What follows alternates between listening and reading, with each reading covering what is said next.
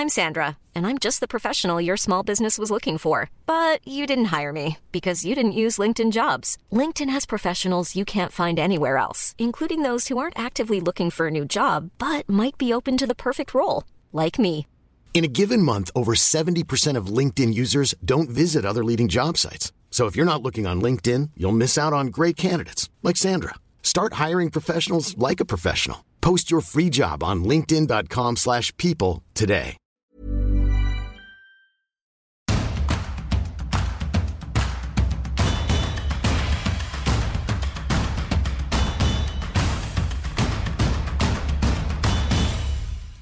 Bonjour à tous et bienvenue dans Tour d'Europe, votre podcast hebdomadaire consacré à l'actualité du football européen. Je suis Cyril Morin, journaliste à Eurosport et encore une fois, cela dit, le programme est très chargé. On va commencer cette émission avec le terrifiant, le monstrueux Erling Haaland, auteur d'un nouveau triplé dimanche face à Manchester United. Jusqu'où ira-t-il? On posera la question à notre correspondant Philippe Auclair. On enchaînera avec la Ligue 1 pour parler de l'Olympique de Marseille, vainqueur à Angers vendredi 3-0. L'OM peut-il enfin gagner en C1 On verra tout ça avec Elton Mokolo. On enchaînera ensuite avec l'Inter Milan en Italie, l'Inter qui est en crise, Simone Inzaghi qui est sur la sellette. On évoquera les Nerazzurri avec Guillaume Maillard Pacini. On enchaînera ensuite en Espagne avec le très bon début de saison de l'Athletic Bilbao. Anna Caro vous expliquera comment ce club anachronique réussit encore en 2022. Et petit bonus pour ce Tour d'Europe, on ira au Portugal pour parler et du Sporting et surtout de Benfica, les adversaires de l'OM et du Paris Saint-Germain en Ligue des Champions, avec notre spécialiste Julien Pereira. Voilà, vous connaissez le programme, alors Tour d'Europe, c'est parti. C'était un week-end à étrangler. On est resté scotché devant notre écran de télé du samedi 13h30 avec ce North London Derby jusqu'au dimanche et cette correction de Manchester City sur Manchester United. Pour parler de tout ça, on accueille Philippe Auclair, notre correspondant en Angleterre. Euh, salut Philippe, est-ce que tu t'es remis de tes émotions de ce week-end plein de football? Euh, à, peu, à, peu, près.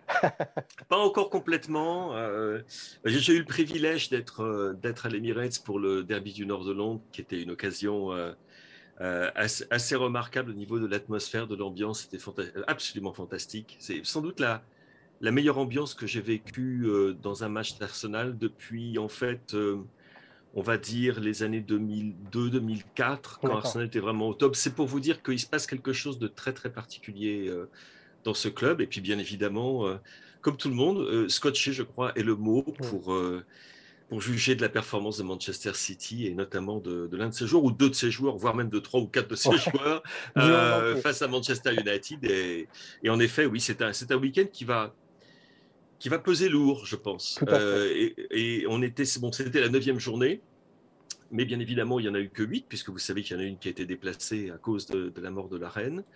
Euh, mais on, on, commence quand même à voir maintenant des, une, une bonne idée de ce que l'on devrait voir dans les mois qui viennent. Et je pense que vous savez tous de ce dont je veux parler. Et je pense que vous pensez tous exactement la même chose que moi. Oui, alors avant de parler euh, de l'homme qui terrifie la Première Ligue et de l'équipe qui terrifie la Première Ligue, juste un petit mot sur ce North London Derby. Tu nous as parlé de l'ambiance. On a vu aussi sur le terrain euh, bah, que finalement Arsenal, ce que tu nous expliquais il y a, il y a deux semaines, euh, était bien un prétendant alors pour le titre, ça risque d'être compliqué, évidemment, oui. mais pour ce top 4, quasiment assurément. Et euh, bah, la manière dont ils ont réussi à, à battre euh, ce Tottenham de Comté, alors bien aidé par l'expulsion assez stupide de, d'Emerson Royal, certes, mais euh, il se dégage quelque chose de ces Gunners qui est, qui est quand même très nouveau. Euh, ce qui se dégage hors de ce que nous avions déjà l'année dernière, qui était de l'enthousiasme, de la créativité, beaucoup de tranchants. Ce qu'il y a maintenant, c'est du calme derrière ce qu'il y a, c'est un, un, une équipe qui sait contrôler ses moments faibles, comme elle en a eu un d'ailleurs pendant 15-20 minutes après l'égalisation de, de, Kane sur penalty. Euh, mais elle a su euh, temporiser, elle a su revenir dans le match, elle a su également trouver, retrouver immédiatement son rythme en début de seconde période. Et ensuite, moi, c'est une équipe que j'ai vu souvent peiner à 11 contre 10, c'est-à-dire ne sachant pas trop comment s'y prendre. Ça arrive, ça. Oui. C'est-à-dire reculant, étant trop prudent. Non, pas, pas du tout. Ils ont continué de prendre le, match à la gorge. Et ils ont dominé, en fait, j'allais dire de bout en bout, non, excepte cette période d'un quart d'heure, on va dire, où, Tottenham était à la même hauteur. Mais sinon, ça a été impressionnant de maturité. Euh, c'est toujours aussi solide. Je pense qu'il y a beaucoup de gens qui, ayant regardé ce match, vont se demander si c'est le même William Saliba qui joue en équipe de France avec Arsenal, parce qu'il a de nouveau été, je dirais, exceptionnel euh, et, face à l'un des meilleurs attaquants du monde, euh, Harry Kane, qui, était quand même flanqué de Son Heung-min et de Richarlison, qui sont pas non plus n'importe qui. Venu, ouais. et les individualités sont là. Gabriel Jesus continue de régaler match après match. Euh, Granit Xhaka est totalement transformé dans un rôle, il est vrai, un petit peu différent, c'est-à-dire jouant plus avancé de, euh, du milieu de terrain gallois quand il était à, Arsenal. Et vous mettez tout ça ensemble, et franchement également la synergie, la communion qui existe entre le public d'Arsenal et cette équipe fait que oui, au vu aussi des contre-performances des autres, oui. du fait que Chelsea va encore prendre un petit peu de temps à se trouver sous Graham Potter, sera dangereux bien évidemment, que Tottenham on a encore vu les limites du système Conte, même si encore une fois ce système-là va produire des, résultats. Liverpool ne va pas nécessairement très bien. Il y a l'inconnu Brighton, dont il faudra bien qu'on parle un jour. Et puis bon, il y a les autres. Mais ça, les autres, on n'en parle pas. Euh, ceux qui jouent en bleu, en bleu ciel, euh, qui sont sur une autre planète, même s'ils ne sont que, même s'ils ne sont que, que second au classement.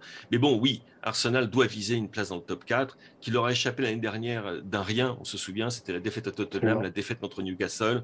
Là, cette année, vu leur départ, euh, ils ont déjà 21 points sur 24 possibles. Bon, euh, c'est simplement formidable et ça confirme l'excellence du travail de Mikel Arteta avec ce, cet excellent groupe de jeunes joueurs, avec au passage un banc impressionnant. Quand on voit à qui peut faire appel quand il décide de, reposer un peu ses troupes, on se dit oulala, ça aussi ça a changé. Alors, si tu le veux bien, Philippe, on va passer aux autres. Et à l'autre, l'OVNI euh, qui est en train de prendre le pouvoir euh, en première ligue, c'est même pas en train, qui a pris le pouvoir et qui n'a rien demandé euh, à personne. c'est évidemment Erling Holland et Manchester City qui a donc corrigé Manchester United dans le derby dimanche. une victoire 6-3. Euh, mais euh, surtout cette première mi-temps achevée sur le score de, 4-0 avec une impression de, surdomination et, bah, le sentiment que finalement rien ne peut arrêter cette équipe et rien ne peut arrêter Erling Haaland. Euh, la première question, elle est toute simple. Est-ce que tu t'attendais, toi, à avoir un tel début? On est à 14 buts, je crois, pour, pour Haaland en 8 matchs. Il a marqué plus que 14 équipes de première ligue à elle toute seule, dont des équipes comme Chelsea, Manchester United, voire Newcastle on sait que l'Angleterre l'attendait au tournant, mais à ce point-là, euh, personne ne pouvait s'imaginer que ses débuts seraient aussi fracassants. Non, euh, surtout après son premier match pour Manchester City, qui était le Community Shield. Euh, tu te souviens peut-être qu'à l'époque, il n'avait il avait touché que quelques deux, trois ballons pendant ce match. Et on s'était dit, bon, ça va être compliqué pour lui. On a très, très vite compris. parce qu'au rythme qu'il qui est le sien aujourd'hui, s'il continuait comme ça sur sa lancée jusqu'à la fin de la saison, il terminerait avec 76 buts en championnat. Rien qu'en championnat, hein, bien évidemment. Euh, non, je m'y attendais pas, mais ce qui est assez extraordinaire, c'est que je devrais reprendre ça parce que j'en ai vu qui s'étonnent, par exemple, de la, différence de rendement entre Erling Haaland avec le Borussia Dortmund en Bundesliga et avec Manchester City en Première Ligue. Euh, a priori, on pense à la Première Ligue comme étant un championnat au niveau, à un niveau moyen supérieur à la Bundesliga. Je ne veux pas faire euh, offense euh, aux copains ici, mais à mon ami Lorto en particulier. Mais le fait est que si on regarde les résultats européens, tout ça, c'est une évidence. Ben, ce que, ce que l'on n'avait pas pris en ligne de compte, c'est que on avait un joueur qui, lorsqu'il est arrivé à Manchester City, a transformé Manchester City et qu'on a un club, Manchester City, qui a transformé Erling Haaland. On a donc une espèce de double métamorphose euh, de synergie, de symbiose, qui fait, euh, ce qui fait que ce n'est pas une addition, c'est une multiplication. Euh, et ce n'est pas une multiplication par zéro. Et ce n'est pas une multiplication par un non plus. Donc ça veut dire qu'on a un joueur qui est en train de découvrir, je pense, une facette de son jeu qu'il ne connaissait pas nécessairement, parce qu'il joue vraiment numéro 9, ce qui n'était pas son cas à Dortmund, où il jouait, il utilisait les espaces, il était surtout connu pour ses grandes courses. On en voit de temps à autre, hein, malgré tout, sur les contres de City. Mais on voit surtout un joueur qui est là dans les, dans les 6 mètres, dans la zone de danger, et qui est imparable, on peut le dire. Enfin, le, finish de son deuxième but avec les crampons en avant, moi j'avais l'impression de revoir le, très grand Gerd Müller. Euh, c'est des buts qui nécessitent beaucoup de courage, beaucoup d'instinct, mais également beaucoup de technique. Euh, et, quand on voit également son, sa passe décisive pour le but de Foden, qui est une passe à la De Bruyne, euh, et quand on voit la passe de De Bruyne, d'ailleurs, pour le, but, le premier but, on pourrait continuer comme ça longtemps. C'est qu'en fait, ils ont maintenant euh, en place, un, et ça c'est également nouveau, une espèce de quatuor quintet offensif qui, va sans doute bouger de match à match parce qu'il faut quand même préserver les organismes. Mais on sait qu'il y aura de toute façon Kevin De Bruyne qui est euh, indéracinable, Erling Holland qui est indéracinable, et on voit Phil Foden qui s'entend parfaitement avec lui, et on voit Bernardo Silva également, euh, qui, qui, est absolument superbe. Et on se dit, bon, ben voilà, ah, mais derrière, ils ont aussi. Ah oui, mais ils ont aussi Riyad Mahrez. Et puis on peut continuer comme ça longtemps. Hein. Euh, et, et, et, donc, à ce point de vue-là, je reviens à ce que tu disais, et je suis surpris, oui, complètement, je suis bluffé. Euh, mais, et maintenant, je me pose la question, mais qu'est-ce qui peut les arrêter? Et ça ne sera pas les blessures au niveau de l'effectif, parce qu'ils en avaient euh, ce week-end, dans ce qui était censé être un match compliqué contre une équipe de Manchester United qui a retrouvé des couleurs euh, depuis quatre matchs, depuis que Cristiano Ronaldo ne joue plus et, et d'ailleurs est resté sur le banc puisque Anthony Martial est entré devant Cristiano Ronaldo. Enfin bref, ce qui également fait couler pas mal d'encre ici. Et... Mais mais, mais, mais oui, en effet, tu, tu, tu, vois un joueur qui entre dans une nouvelle dimension et tu vois également une équipe qui entre dans une nouvelle dimension et tu te demandes, mais qui peut les arrêter? Est-ce qu'en Angleterre, euh, bah, ce débat euh, se prolonge sur la scène européenne? Est-ce que maintenant, tout le monde voit Manchester City comme le favori ultime pour cette nouvelle édition de Ligue des Champions, sachant qu'on sait euh, les saisons précédentes, ce qui avait manqué parfois à Manchester City, bah, c'est peut-être ce, joueur-là qui peut punir les adversaires dans les temps forts qu'à Manchester City, et Dieu sait qu'ils sont nombreux dans ces matchs. Oui, écoute, euh, moi ce que je te dirais, c'est que sur un match, bien évidemment, tout est possible. Euh, ils ont quand même concédé deux matchs nuls cette saison. Tu peux mhm. avoir un match nul en, finale de la Ligue des Champions et être battu au tir au but, par exemple. C'est tout à fait possible. À fait. Donc c'est pas une certitude, mais euh, dans l'état actuel des choses, et puis également au vu de la façon dont, les grands clubs européens, dont tu les vois jouer aujourd'hui, tu te dis, mis à part le PSG qui est en train de trouver également un nouveau niveau, mhm. qui confirme semaine, à semaine, semaine après semaine qu'il y a beaucoup de constance, tu regardes, le Bayern ne va pas bien. Euh, le Real Madrid reste le Real Madrid, et n'oublions quand même pas les énormes coups de bol que les, Madrilènes ont eu, et bravo à eux hein, d'en avoir profité euh, dans leur progression l'année dernière, où ils auraient franchement dû être éliminés trois fois avant de, avant de remporter le trophée. Tu te dis, mais qui, qui est à cette hauteur-là? Et la réponse, c'est personne. Donc c'est normal, tu les vois comme favoris, archi favoris, euh, pour le titre de champion d'Europe. Mais alors, il y a évidemment toujours le point d'interrogation qui est tant que l'équipe actuelle n'est pas victime du type d'avalanche de blessures que d'autres équipes ont eu dans le passé. Oui.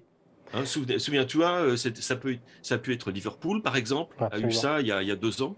Euh, ça peut être Arsenal également. Euh, ça peut être, ça peut être des tas d'autres équipes. Et en l'occurrence, même s'ils ont un effectif qui est brillantissime, euh, et ils ont énormément de, de, comment dire, de solutions de rechange. J'oubliais de Jack, euh, Jack Grealish au passage, évidemment, euh, qui n'a pas marqué, mais qui a, été, qui a été vraiment très important dans ce match parce que ses courses d'appel ont constamment semé la panique dans la défense de Manchester United. Peut-être qu'on aura le temps de dire deux, mots de, Manchester United, mais cela dit, tout le monde aurait craqué face à eux. Et la question qui se pose, c'est est-ce que ils vont pouvoir gérer justement Erling Holland jusqu'à la fin de la saison pour qu'il soit là au moment qui compte. Parce que le type de forme qu'il a actuellement, même s'il est en train d'exploser, c'est un de ces moments de, je ne sais pas, de, plénitude. De grâce. Euh, ouais. un moment de grâce. Comme par exemple un, joueur qui, pour moi, est le seul auquel je fasse référence pour Hollande, dans un style. Pourtant, le physique n'est pas tout à fait le même. C'est Ronaldo Fenomeno. Ok, d'accord, carrément. C'est le seul. C'est le, oui, c'est-à-dire pour moi, le plus grand numéro 9 de tous les temps. D'accord, bah partage, je partage ton avis, euh, Philippe. Sur, le cas Haaland, il y a évidemment euh, bah, des choses euh, très à l'air de 2022, c'est évidemment tous ces records qu'il est en train de, pulvériser. alors, on, va rappeler ici que le meilleur buteur historique sur une saison de Première Ligue s'appelle Mossala. 32 buts en 38 matchs, c'était en 2017-2018. Haaland est parti pour le battre assez nettement. Euh, au même moment de la saison, je crois que Mossala avait 4 buts. Euh, Allende en est déjà à 14. Donc euh, voilà. Mais ce qui nous a surpris, c'est de voir ces dernières heures fleurir déjà des commentaires sur la possibilité de voir Erling Haaland battre le record euh, mythique d'Alan Shearer dans cette première ligue depuis 1992. 260 buts.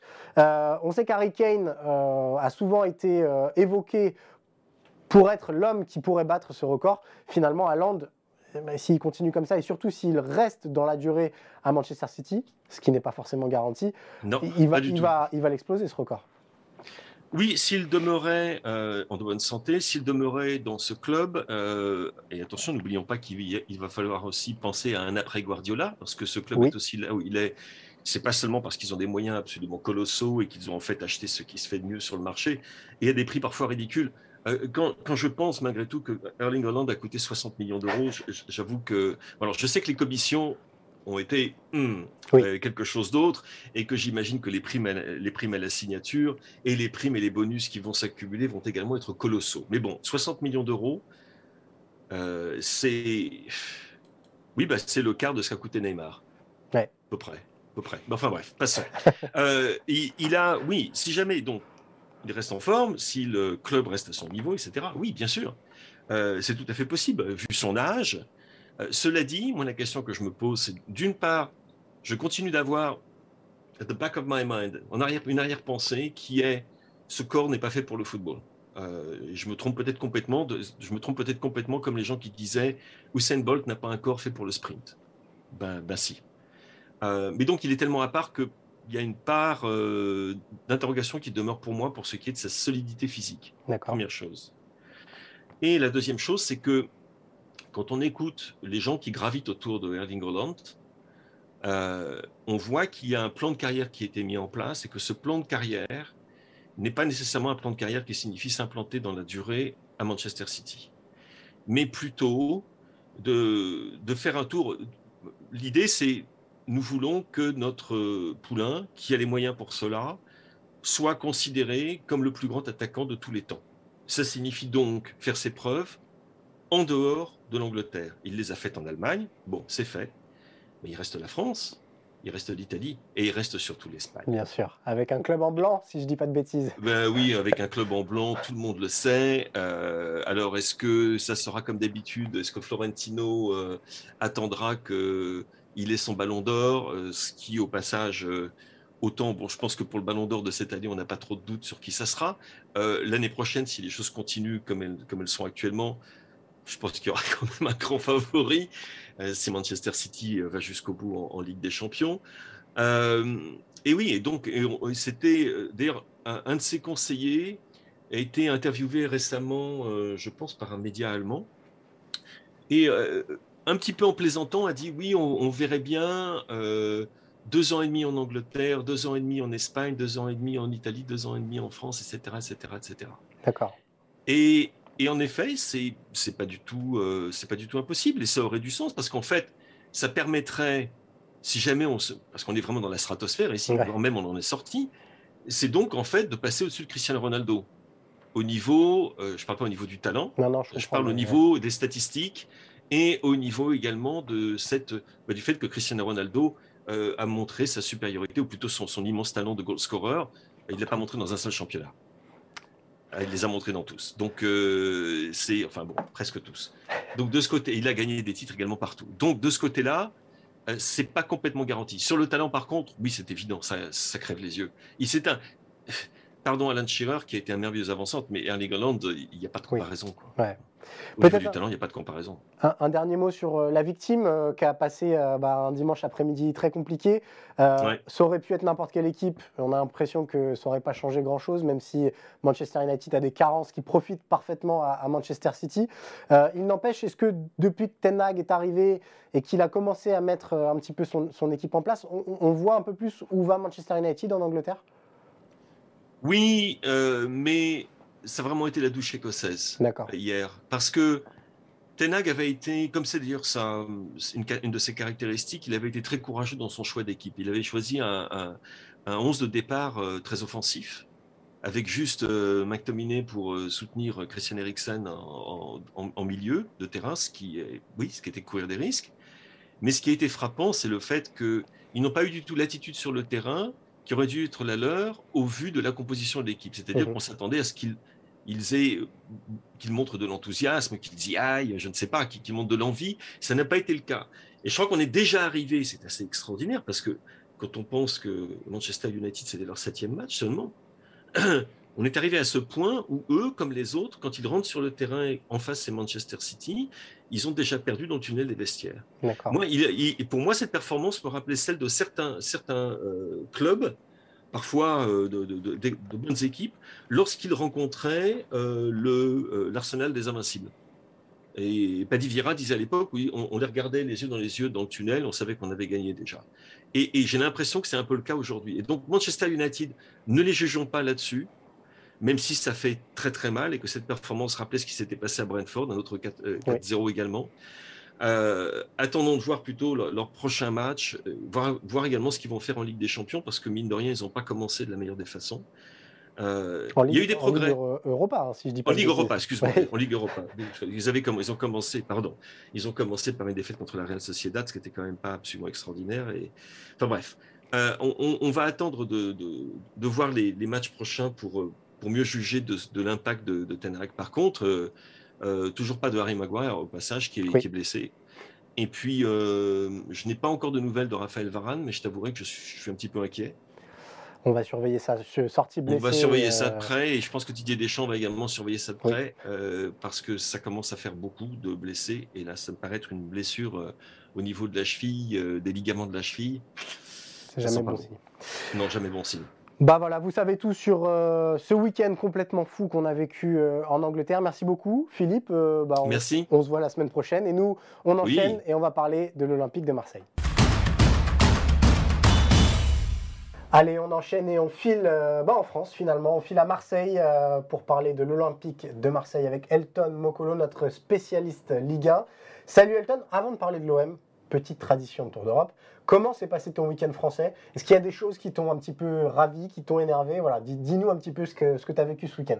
Bonjour Cyril, alors déjà le week-end de Liga était quand même très productif, surtout le dimanche avec pour commencer la victoire de Lorient à 10 contre Lille, ce qui était quand même un très beau match entre les deux formations parce que Lille n'a pas démérité. Et enfin la victoire euh, lançoise qui confirme sa place dans le top 4. Donc euh, pour moi ça a été un très bon dimanche et ça a été globalement une bonne journée de Ligue 1. On, on conseille à ceux qui ne l'ont pas vu d'aller voir le but de Lebris pour un euh, but incroyable. Exceptionnel, une transversale de Kaloulou et il met le, latéral adverse euh, dans le rétro, ouais, en, un coup de rein, c'est assez fantastique. on parlait aussi il y a quelques semaines, Elton, de l'Olympique lyonnais et du cas Peter Boss. Tu as parlé de Lens qui reste dans le bon wagon. Lyon est largement décroché. Va falloir trancher à un moment. Que, que doit faire Lyon avec Peter Boss? C'était la même question il y a trois semaines, mais on a l'impression que les choses n'ont pas vraiment changé. Écoute Cyril, au soir du 7 septembre, avant d'affronter Lorient, Lyon avait 3 points d'avance sur Lorient. Aujourd'hui, Lyon a quand même 9 points de retard sur Lorient, qui est troisième du championnat. Ça dit beaucoup euh, des performances lyonnaises en ce moment. Et donc, Peter Bosch, évidemment, est fragilisé. Jean-Michel Aulas s'est exprimé hier en disant qu'il y aurait un point fait après le match contre Toulouse vendredi soir. À voir qu'est-ce qui va se passer parce que ça nous, clairement, ça n'augure rien de bon. Ah oui, non, ça n'augure rien de bon. Et quand on voit le contenu produit à Bollard euh, dimanche soir, c'est inquiétant pour, euh, pour la suite. Euh, on va parler d'un club qui a la chance d'être en Ligue des Champions, contrairement à l'Olympique lyonnais. C'est l'Olympique de Marseille qui va disputer ce mardi son troisième match face au Sporting Portugal dans un vélodrome à huis clos. Et une question toute simple, Elton, est-ce que l'OM va enfin gagner en Ligue des Champions? Tu penses quoi, toi, de, ce match qui se profile? Il est question pour l'Olympique de Marseille, euh, à l'occasion de son match contre Sporting, de traduire ce qu'il fait en Ligue 1 et de l'exporter en Ligue des Champions, ce qui est quand même un peu plus compliqué parce que les adversaires sont quand même de qualité, d'autant plus face à un Sporting qui est leader de sa poule, ce qui n'était pas forcément attendu. Donc euh, par rapport à ça, on va écouter euh, notamment les déclarations de Pablo Longoria du côté de la Provence en disant que la qualification n'était pas encore compromise, il n'était pas question de parler de troisième place, il était surtout question de se relancer ou plutôt de se lancer à l'occasion du match face au Sporting. Clairement, Cyril, il est, temps pour l'Olympique de Marseille de s'imposer à domicile. On, se souvient que l'OM sort sur une série de résultats négatifs en Ligue des Champions qui est absolument ahurissante. Est-ce que cet OM-là, cru 2022-2023, euh, est fait d'un bois différent euh, de l'OM des saisons précédentes qui subissait euh, en Ligue des Champions Est-ce que toi, tu crois que cet OM-là a la capacité de se qualifier ou au moins de sauver l'honneur et d'accrocher la troisième place? Demain soir, Cyril, à 18h45, pour l'Olympique de Marseille, il sera temps de se rebeller, de se rebeller face à ce qui se passe sur les deux premiers matchs de Ligue des Champions, où je suis pas autant alarmiste, à savoir contre Tottenham, tu perds à 11 contre 10. Face à Francfort, Francfort a, quand même fait un gros match, mais tu as eu des occasions du côté de l'Olympique de Marseille. Clairement, tout n'est pas acheté. Mais la Ligue des Champions demande des points, demande des victoires. Et c'est le bon moment pour commencer du côté de l'Olympique de Marseille. Alors, euh, tu, me lances de manière idéale, Elton, sur le gros problème de l'OM en Ligue des Champions. C'est cette bah, faculté à marquer des buts, tout simplement. Toujours aucun but marqué dans la compétition. On s'est amusé à comparer les, fameux expected goals, donc euh, en gros les buts attendus euh, versus les buts dans la réalité. On voit qu'en Ligue 1, l'OM est sur quelque chose de positif, c'est-à-dire qu'ils ont plus marqué que ce que prévoyaient les expected goals. En revanche, en Ligue des Champions, c'est euh, bah, zéro pointé, tout simplement. Qu'est-ce qui manque à cet OM pour être en capacité de faire mal à l'adversaire en Ligue des Champions et de transformer les rares occasions qu'il se procure? Cyril, le but est le meilleur entraîneur au monde, encore plus en Ligue des Champions face à des oppositions relevées. On l'a vu contre Tottenham face à une organisation défensive. On a vu euh, les limites structurelles de l'Olympique de Marseille. Bon, même s'il y avait quand même euh, des blessés comme euh, Dimitri Payet et donc Alexis Sanchez était suspendu. À l'occasion du deuxième match, tu as fait preuve de beaucoup de maladresse. Clairement, du côté de l'Olympique de Marseille, ce qui te manque notamment, c'est beaucoup plus de créativité face à des équipes qui sont quand même bien plus structurées qu'en Ligue 1 et surtout un peu de réalisme. Beaucoup de réalisme même. Créativité, réalisme, on va tourner autour évidemment du trio de devant. Est-ce que toi, depuis le début de saison, on a vu que Tudor avait beaucoup essayé de schémas différents. Euh, est-ce que toi, tu as un trident qui, ressort euh, dans l'animation marseillaise ou en tout cas quelque chose que tu aimerais voir euh, face au Sporting? Eh ben, écoute, Cyril, là, je suis en train de me faire des nœuds dans la tête parce que je suis incapable de te dire quel trio sera aligné demain, à savoir est-ce que tu as compté sur euh, la forme, la bonne forme de Louis Suarez qui a été buteur à l'occasion du match contre Angers? Mais qui, a montré des limites malgré tout euh, sur certains Exactement. Est-ce que tu vas de nouveau relancer et Payet et Gerson qui ont été décevants contre Francfort? Est-ce que tu vas mettre Gendouzi dans le trio offensif? Il y a beaucoup d'interrogations. Aujourd'hui, c'est factuel du moins en Ligue des Champions, l'Olympique de Marseille n'a pas trouvé son trio. Et pour moi, si tu arrives à trouver rapidement ton trio, parce qu'il ne reste pas non plus euh, beaucoup de matchs en Ligue des Champions, ça sera quand même capital pour espérer euh, avoir un avenir, un avenir en Ligue des Champions. On, s'est amusé à dresser un petit peu la liste des, meilleurs buteurs de l'OM cette saison. Alors il y a Alexis Sanchez qui est premier avec 4 buts, euh, Luis Suarez avec 3, ensuite c'est Nuno Tavares avec 3 buts et Gerson avec 2 si je dis pas de bêtises. On a l'impression que finalement il manque un profil à la Milik, on va dire. Euh, un attaquant euh, à même de transformer bah, les nombreuses courses faites par les latéraux, de transformer peut-être les offrandes qui peuvent arriver à tout moment de la part de Payet, de Gerson, voire d'Alexis Sanchez. Est-ce que toi aussi c'est ton analyse ou euh, finalement Sanchez est l'attaquant qu'il faut à l'OM de Tudor Écoute Cyril, c'est le serpent de mer du côté de la Canebière depuis plusieurs saisons, à savoir qu'il manque ce fameux grand attaquant du côté de l'Olympique de Marseille qui n'arrive pas à traduire notamment la supériorité marseillaise. Alors aujourd'hui, Alexis Sanchez est le meilleur buteur, il va falloir qu'il soit secondé, qu'il soit épaulé. Et c'est pour ça qu'on attend beaucoup plus de Suarez, qu'on attend beaucoup plus euh, de Gerson. Pourquoi pas un Bamba Dieng qui est revenu dans la course à l'occasion du match contre Angers Tout est ouvert clairement. Et ben voilà, on va suivre avec attention les performances de l'OM. On espère pour l'indice UEFA français que ce sera un peu meilleur et que l'OM va réussir à. D'ailleurs, on a un France-Portugal entre Benfica PSG et Marseille Sportif qui sera très intéressant. Exactement. Il me fait, il me fait même les transitions, Elton. il est parfait. Merci beaucoup, Elton. on vous donne rendez-vous euh, la semaine prochaine, encore une fois, pour parler de Ligue 1. Et nous, on s'envole en Italie pour parler de l'Inter. Nous voici donc en Italie avec Guillaume Maher Pacini, notre spécialiste de Serie A. Comment ça va Guillaume? Comment a été ton, week-end italien? Est-ce qu'il y a une image que tu as envie de, mettre en avant? Écoute, euh, la vieille dame va mieux, Cyril. Ah, euh, ah oui, on en parlait en plus il n'y a pas longtemps. Ouais, C'était pas la joie. Voilà, quand ça, quand ça allait pas, on l'a dit. Voilà, hier, la Juve évidemment a gagné face à Bologne 3-0 dimanche soir. Euh, de bon augure quand même avant la Ligue des Champions qui arrive cette semaine et le choc Milan-Juve euh, samedi prochain 18h. Mais voilà, alors ce n'était pas une grosse équipe de Bologne en face, Cyril, mais on a revu des belles choses, une solidité du côté de la Juve. Allegri qui respire un peu parce que c'était deux semaines compliquées pour lui aussi, on le sait, très critiqué. Seul bémol hier pour la Juve, quand même, le stade, euh, Cyril, était vide. Euh, on sent quand même qu'il y a une espèce de fracture qui se crée entre les tifosi qui, voilà, qui ont du mal quand même à, voilà, avec le jeu et, les résultats de la Juve. Et, justement l'équipe qui a répondu quand même sur le terrain et qui a remporté une victoire qui va faire du bien au moral euh, des troupes d'Allegri. Alors tu parles de morale et tu nous parles de coach euh, en danger. Tu nous offres une transition rêvée pour parler du sujet qui nous réunit. Euh, Guillaume, on vient te voir pour parler de l'Inter Milan. Dauphin la saison passée de l'AC Milan, champion il y a deux ans et bah, déjà quasiment largué pour la course au titre puisque l'Inter est à 8 points du Napoli et de l'Atalanta qui se partagent la tête de, la Serie A. Beaucoup de critiques autour de, Simone Inzaghi. Fais-nous peut-être un panorama un peu complet de pourquoi l'Inter a réussi un début de saison, enfin connaît un début de saison aussi raté. Ce qu'on peut dire déjà, c'est une grosse surprise. Euh, honnêtement, personne s'y attendait, euh, surtout après le, mercato qu'avait fait l'Inter. Et surtout, ils finissent deuxième l'année dernière à quelques points du Milan. Donc, c'était serré jusqu'à la dernière journée. Alors, ce qui se passe, c'est quelque chose de plus global. On a un entraîneur quand même qui est fragilisé, qui a du mal à trouver les solutions pour, euh, pour sortir de ce moment justement compliqué. Quatre défaites en huit matchs, euh, c'est énorme, c'est une défaite sur deux, donc euh, les résultats ne sont pas, sont pas présents. Il y a Cyril le problème du gardien aussi. Onana est arrivé cet été. Andanovic, on le voit aujourd'hui. Alors moi, je dois t'avouer que je l'aime beaucoup, Andanovic, mais c'est vrai que cette saison, on voit que c'est un peu compliqué. Et Onana, quand même, paraissait un peu le successeur naturel. Et pour l'instant, il y a une espèce d'alternance qui s'est créée, mais voilà, on voit que ça ne marche pas ni pour l'un ni pour l'autre. Ouais, on voit une équipe qui est mentalement aussi très faible parce qu'elle mène toujours au score dans le derby contre la Roma encore ce week-end et qui à chaque fois, euh, au moindre euh, élément négatif, eh ben, se fait rattraper et arrive toujours d'une manière ou d'une autre à perdre. Donc euh, voilà, on l'avait vu avant la trêve face à Udine. Donc une fragilité mentale, une fragilité psychologique.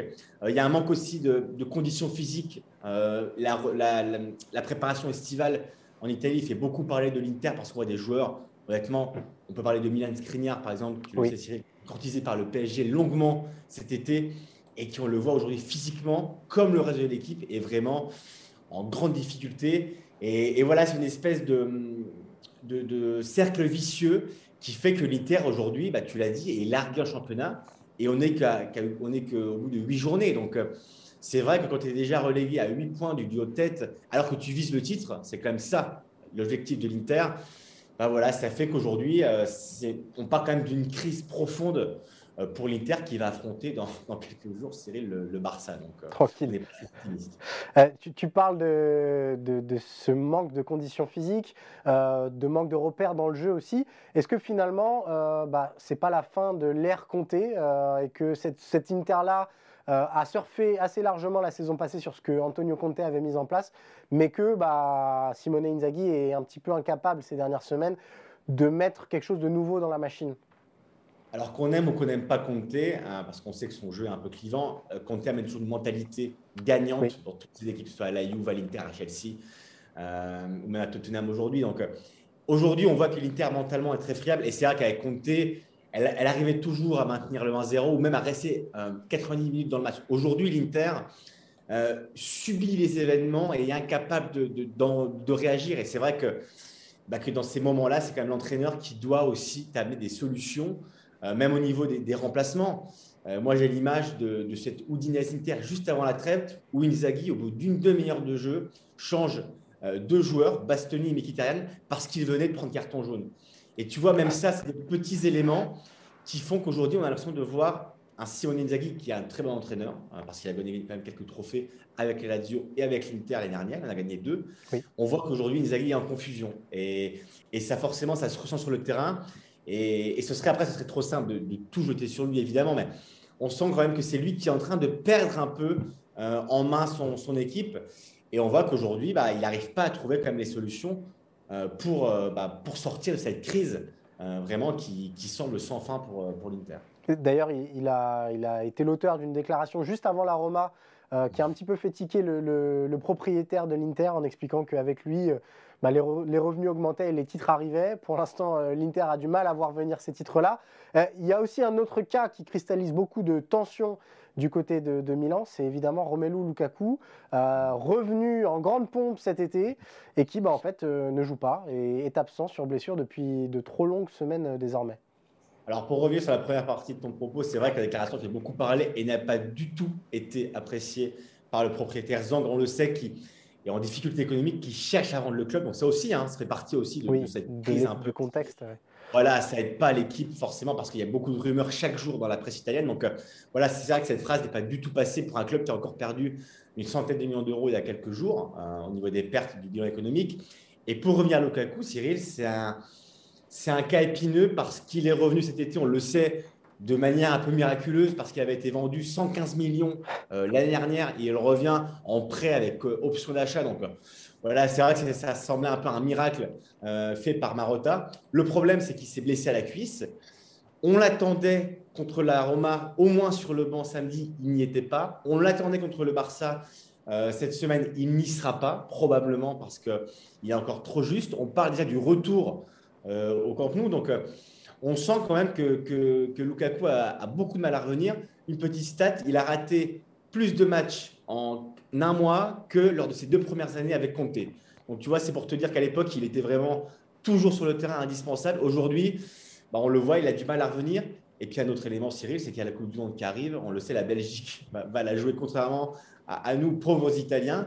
Et que Lukaku, lui aussi, bah, je pense qu'il y pense et que eh ben, il ne va pas non plus forcer son retour parce que, euh, je te dis une bêtise, mais en cas de rechute, euh, bah, on l'a vu avec Selemakers du côté de la Sémilan, s'il rechute, ça fait qu'il pourrait rater la Coupe du Monde. Donc, euh, Lukaku aujourd'hui, bah, c'est quand même une grosse part pour l'Inter parce que, on le sait, Lukaku a un profil atypique qui est capable de changer le jeu de l'Inter. Et aujourd'hui, ça fait quasiment un mois et demi qu'il est absent. On n'a pas encore de, date de retour à part, voilà, je te l'ai dit, le retour contre le Barça. Donc, c'est forcément une absence qui pèse euh, sur l'Inter, sur l'attaque, forcément pour, euh, pour Inzaghi, parce que c'est un joueur, on le sait, avec Lautaro Martinez, qui est capable de transformer à lui tout seul le, visage des, des Nerazzurri. C'est quoi la suite, tout simplement, euh, Guillaume? On parlait là, il y a quelques semaines du cas Allegri, invirable presque euh, par la Juve de par euh, ses émoluments. Est-ce qu'on est sur une situation similaire pour l'Inter? Est-ce qu'ils vont rester avec Simone Inzaghi parce que financièrement ça coûterait trop cher de s'en débarrasser?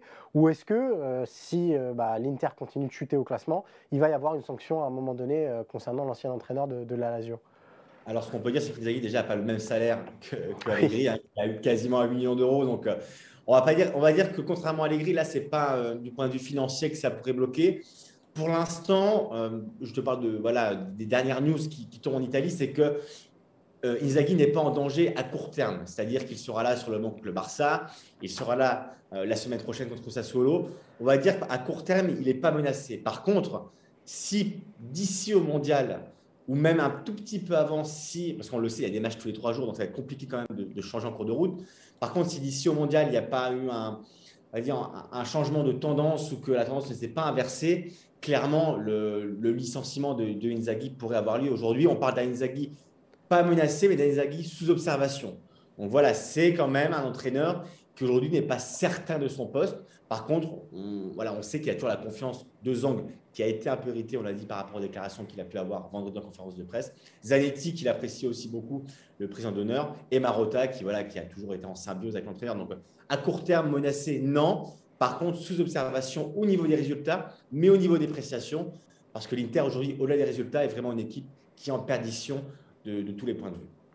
Ben voilà, vous savez tout sur la crise interne traversée par euh, l'Inter Milan. On suivra évidemment ça dans Tour d'Europe dans les prochains numéros. Merci beaucoup, Guillaume. Euh, et nous, bah, on va aller voir, on, parlait d'une équipe malade, on va aller voir une équipe qui pète la forme. C'est l'Athletic Bilbao en Espagne.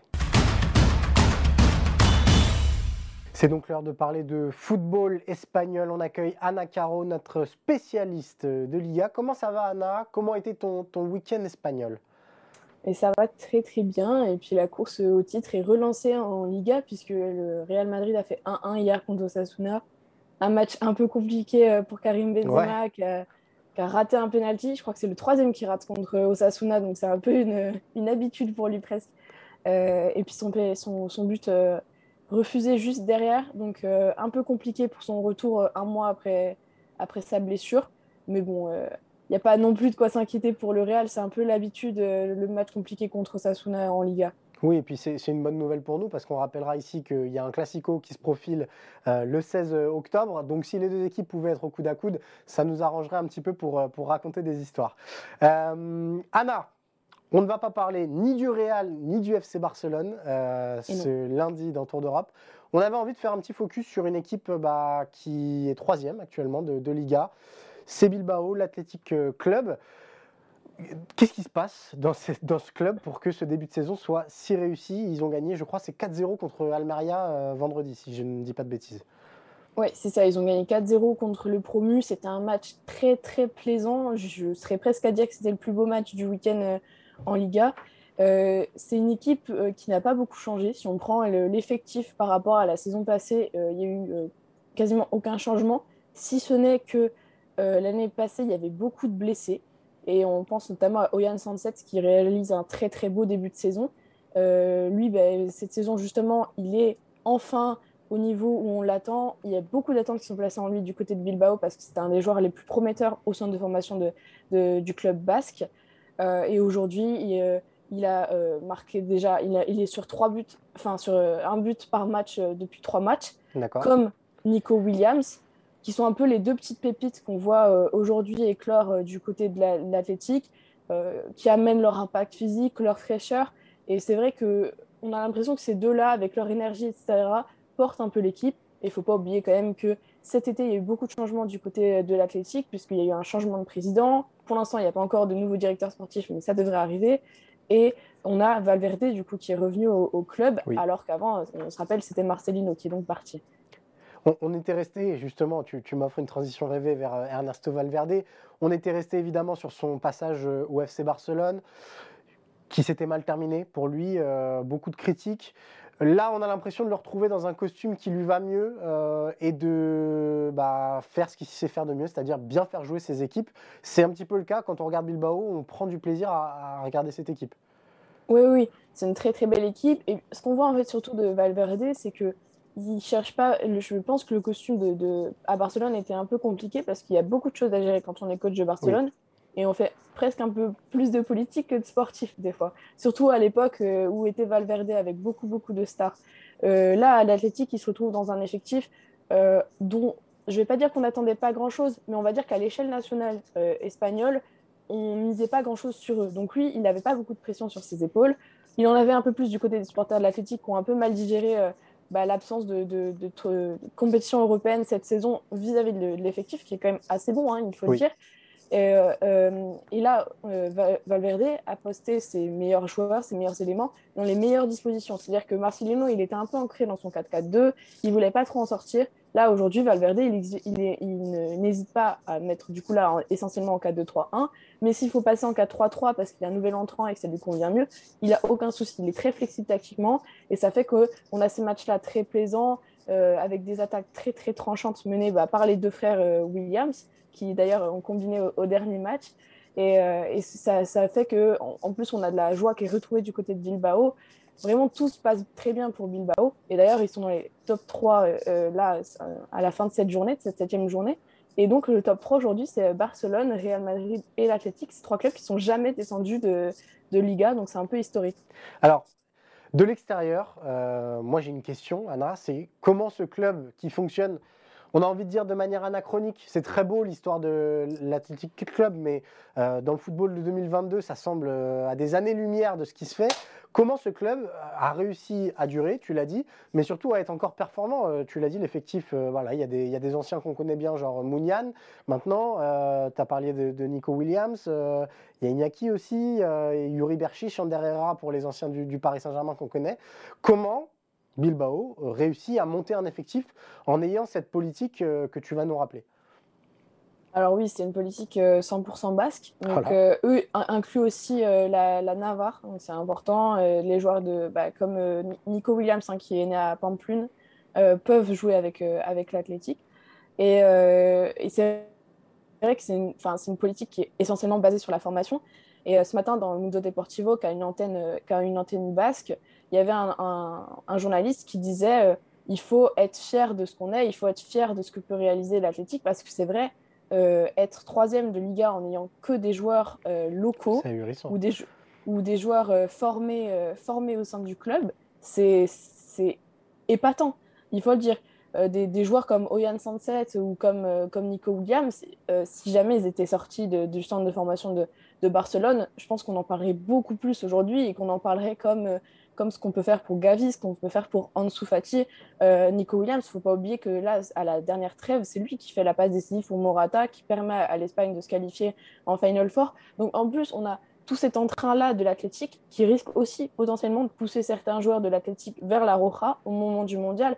Euh, c'est une super euh, promotion pour le football basque et aussi, ça prouve aussi que l'athlétique a raison finalement de fonctionner comme ça parce que la saison passée et les saisons passées où c'était un peu plus compliqué, souvent les, comment, il y avait certains supporters qui disaient non, c'est un peu archaïque, il faut changer ça, il faut qu'on évolue, il faut qu'on inclue d'autres joueurs, quitte à avoir qu'une préférence espagnole à la place de basque.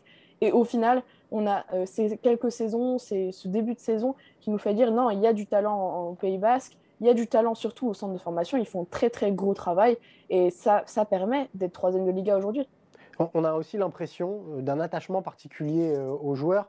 Euh, je prends le cas de, Mounian, ça fait des années qu'on le connaît, c'était censé être le nouveau prodige du football espagnol. Il n'a jamais bougé finalement. Iñaki Williams, c'est pareil, il y a eu beaucoup de touches. Et puis même des joueurs qui reviennent, à l'image de Ander Herrera. Ça aussi, c'est quelque chose de très particulier, c'est-à-dire que bah, peut-être que des joueurs vont renoncer à un peu plus d'argent ailleurs, mais pour rester à Bilbao, c'est cette identité-là qui est un argument en plus c'est une identité et un cadre surtout. C'est-à-dire que Iñaki Williams, euh, par exemple, il a toujours eu cette étiquette de crack, de joueur qui devrait faire la différence, etc. Euh, au final, on se rend compte que bah, il n'a pas forcément, euh, il pas forcément confirmé tous les espoirs qu'on plaçait en mhm. lui. Mais à l'athlétique, on continue de lui faire confiance. Ça fait je ne sais combien de matchs qu'il joue. alors que bah, pour un attaquant, il ne marque pas beaucoup de buts. Hein. Aujourd'hui, il, il a marqué trois buts cette saison, soit autant que son frère ou que Oyan Sanset ou que Berenguer, qui ne sont pas forcément des, purs attaquants. Et pour autant, on continue de lui faire confiance, on sait qu'il est important dans le jeu, et euh, c'est ça aussi, c'est cet aspect-là de, l'identité de, l'athlétique, c'est qu'on fait confiance aux joueurs, vu qu'ils viennent de chez nous, finalement, il y a un attachement effectivement particulier de la part des supporters, et les joueurs le leur rendent bien, c'est-à-dire que quand un, quand un joueur va pas très bien, il sait que dans tous les cas, il aura le soutien de, tout le public. Là, en plus, on a euh, l'athlétique cette saison qui a mis en place une grada populaire, donc euh, à savoir une, tribune debout euh, qui est entraînée avec des chants, etc. Et ça rend le, spectacle, enfin les, matchs à San Mamés d'autant plus beau et ben, ça, fait encore plus une grande cohésion entre l'équipe et les supporters. Ben voilà pour cette belle histoire de l'Athletic Club qu'on surveillera évidemment tout au long de la saison. Mais ça fait plaisir de voir des clubs avec une identité aussi marquée continuer de s'exprimer au plus haut niveau. Merci beaucoup euh, Anna. On va faire un petit transfert, pas très long. On passe de l'Espagne au Portugal pour retrouver Julien Pereira. On termine ce tour d'Europe euh, par s'envoler au Portugal. Pourquoi? Parce que les deux équipes françaises euh, en Ligue des Champions affrontent deux clubs portugais. L'OM affronte donc le Sporting mardi à 18h45 et évidemment Paris se déplace au Benfica. On retrouve Julien Pereira, journaliste à Eurosport mais spécialiste avisé euh, du football euh, portugais. Comment ça va Jap? Écoute, ça va très bien. En meilleure forme que toi, j'ai l'impression.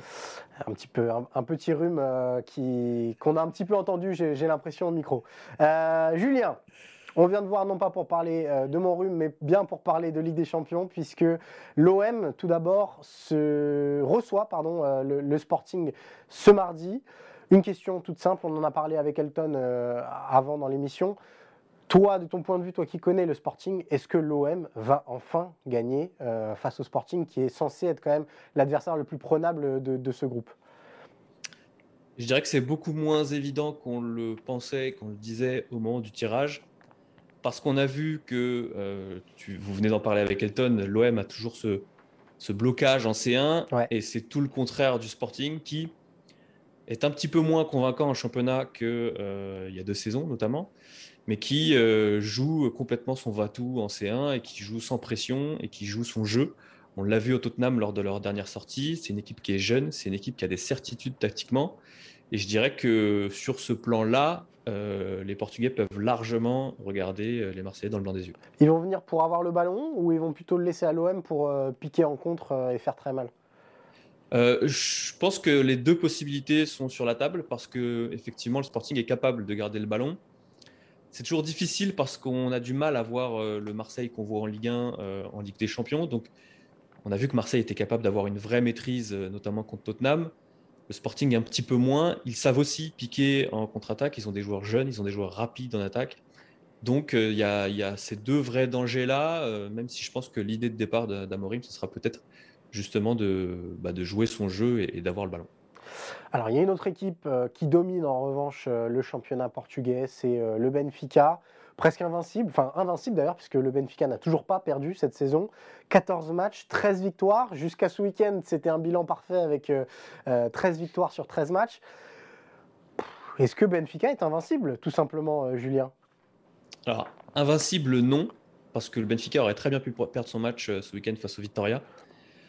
En revanche, je suis assez convaincu sur le fait que euh, c'est l'équipe qui va poser le plus de problèmes au PSG, euh, tout championnat confondu. Alors, euh, toute compétition confondue, pardon. Il y a eu effectivement ce match contre Monaco où Monaco s'en était bien sorti contre le PSG.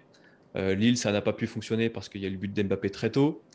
La Juventus, qui est en déliquescence, n'a posé que très peu de problèmes. Alors oui, il y a eu cette deuxième période, mais finalement, le PSG a eu la maîtrise. Le Benfica, c'est, si vous voulez, euh, une équipe qui est beaucoup plus sûre d'elle techniquement que le Maccabi et qui est beaucoup plus sûre d'elle tactiquement que la Juventus. Et c'est pour ça que pour moi, ça serait très intéressant parce qu'il y a une vraie patte. Euh, Roger Schmidt, l'entraîneur allemand euh, du Benfica, qui est de l'école Ralf Rantnick, qui a su vraiment complètement relancer cette équipe qui était un petit peu perdue la saison dernière. Euh, il y a des joueurs qui sont jeunes, qui viennent d'arriver. Il y a des joueurs qu'on connaît déjà depuis longtemps et qui se sont complètement relancés.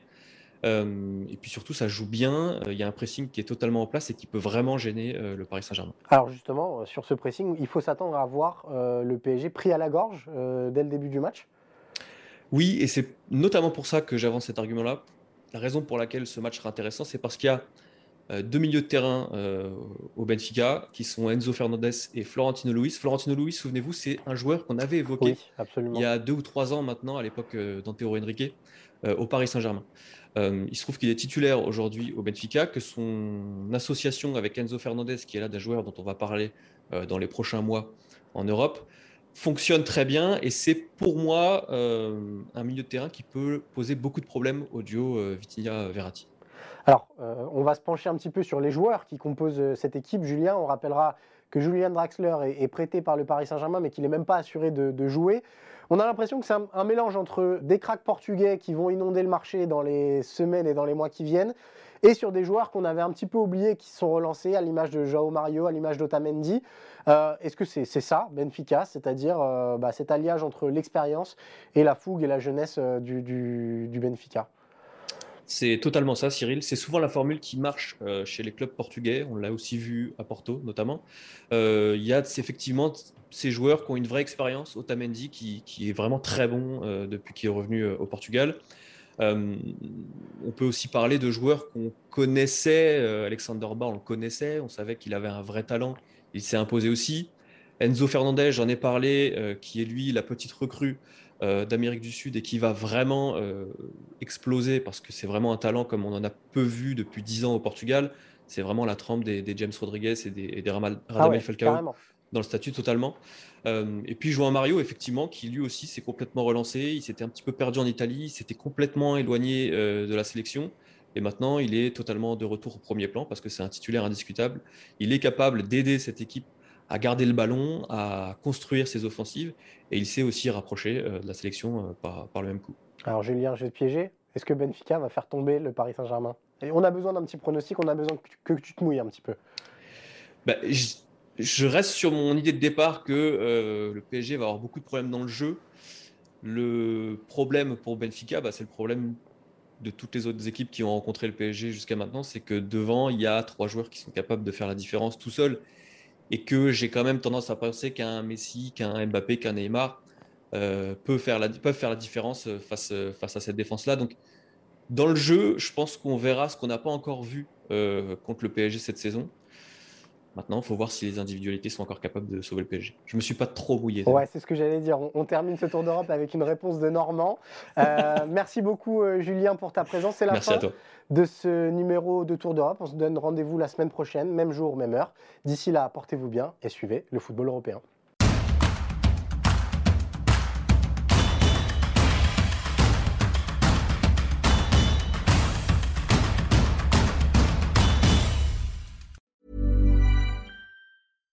When you make decisions for your company, you look for the no-brainers. And if you have a lot of mailing to do, stamps.com is the ultimate no-brainer. It streamlines your processes to make your business more efficient, which makes you less busy. Mail checks, invoices, legal documents, and everything you need to keep your business running with stamps.com. Seamlessly connect with every major marketplace and shopping cart.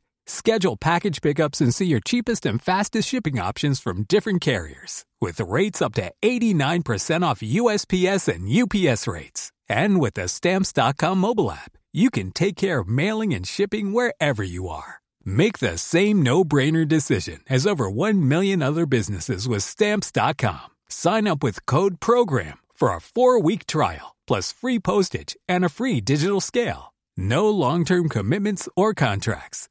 That's Stamps.com. Code PROGRAM.